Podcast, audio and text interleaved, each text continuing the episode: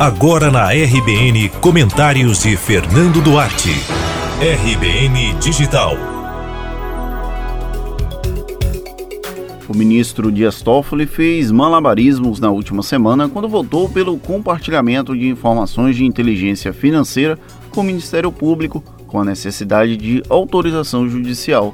O presidente do Supremo Tribunal Federal, o STF, veio do ministro a liminar que suspendeu todas as investigações tiveram como origem um relatório de inteligência financeira. Porém, finalizada a votação na Suprema Corte, Toffoli foi voto vencido para limitar o acesso a essas informações. Durante a argumentação em javanês, como sugeriu Barroso, o presidente do STF tentou em diversos momentos negar qualquer relação da posição dele com o caso do senador Flávio Bolsonaro e do ex-assessor Fabrício Queiroz, investigados por um esquema de rachadinha na Assembleia Legislativa do Rio de Janeiro. De tanto negar, ficou explícito que havia uma preocupação excessiva de Toffoli em justificar o injustificável.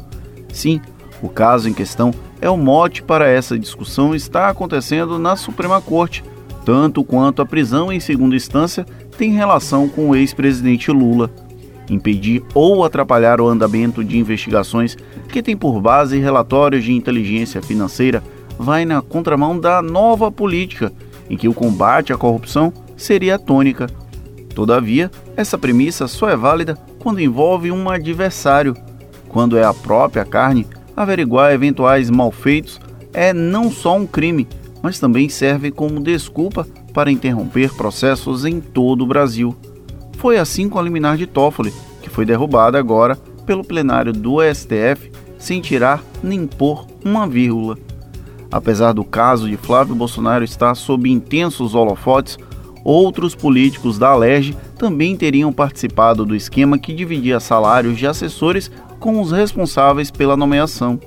Na Bahia, inclusive, um caso similar está em julgamento no Tribunal de Justiça da Bahia e acabou suspenso a partir da decisão provisória do presidente do STF.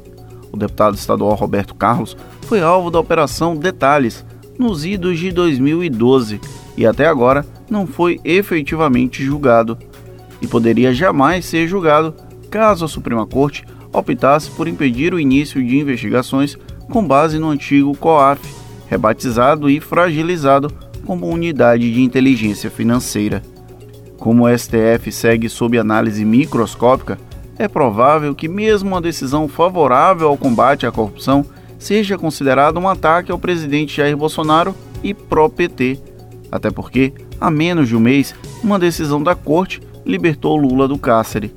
Talvez aí resida um dos grandes desafios da contemporaneidade: entender que o mundo não é apenas preto e branco.